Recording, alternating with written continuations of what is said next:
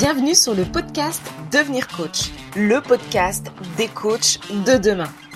Vous vous intéressez au métier de coach ou alors vous démarrez votre carrière? Retrouvez ici tous les conseils et toutes les informations pour être un coach de qualité. Je suis Jennifer Kwaku, coach professionnelle, formatrice et également la fondatrice de Blake Coaching Institute, l'école de coaching des coachs inspirés et inspirants. Bonjour à tous. Aujourd'hui, dans cet nouvel épisode, nous allons explorer le métier de coach sous un angle différent en vous révélant 10 choses que vous ne saviez peut-être pas sur cette profession fascinante. Explorons ensemble ces 10 choses insolites sur le métier de coach. Premier fait, le coaching ne consiste pas à donner des conseils. Contrairement à d'autres professions d'aide, le coach n'est pas là pour dicter les choix et les actions de ses clients. Au lieu de ça, il les guide à travers un processus de réflexion et d'exploration pour trouver leurs propres réponses et solutions. Deuxième fait insolite, le coaching est axé sur le futur. Alors que d'autres approches peuvent se concentrer sur le passé et les problèmes, le coaching se concentre sur l'avenir et le développement du potentiel des clients. Il vise à les aider à atteindre leurs objectifs et à réaliser leur plein potentiel. Troisième fait insolite, les coachs ont des spécialités. Il existe différentes spécialités dans le domaine du coaching. Par exemple, le coaching en leadership, le coaching de vie, le coaching professionnel, le coaching sportif et tout un tas d'autres spécialités. Chaque spécialité a ses propres techniques et approches spécifiques. Quatrième fait insolite, les coachs ont aussi besoin de coachs. Même les coachs expérimentés peuvent bénéficier d'un accompagnement et d'un soutien. Ils peuvent faire appel à d'autres coachs pour les aider à surmonter leurs propres défis et à continuer à se développer. Cinquième fait insolite, le coaching n'est pas réservé aux individus. Le coaching peut s'appliquer à différents domaines, y compris les équipes, les groupes, les organisations, etc.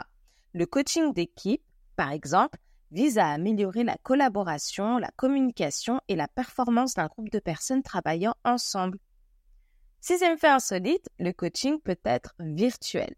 Avec les avancées technologiques et notamment la configuration de ces dernières années, l'évolution également de nos pratiques, de plus en plus de séances de coaching se déroulent en ligne via des plateformes de visio telles que Zoom, Google Meet ou encore Teams.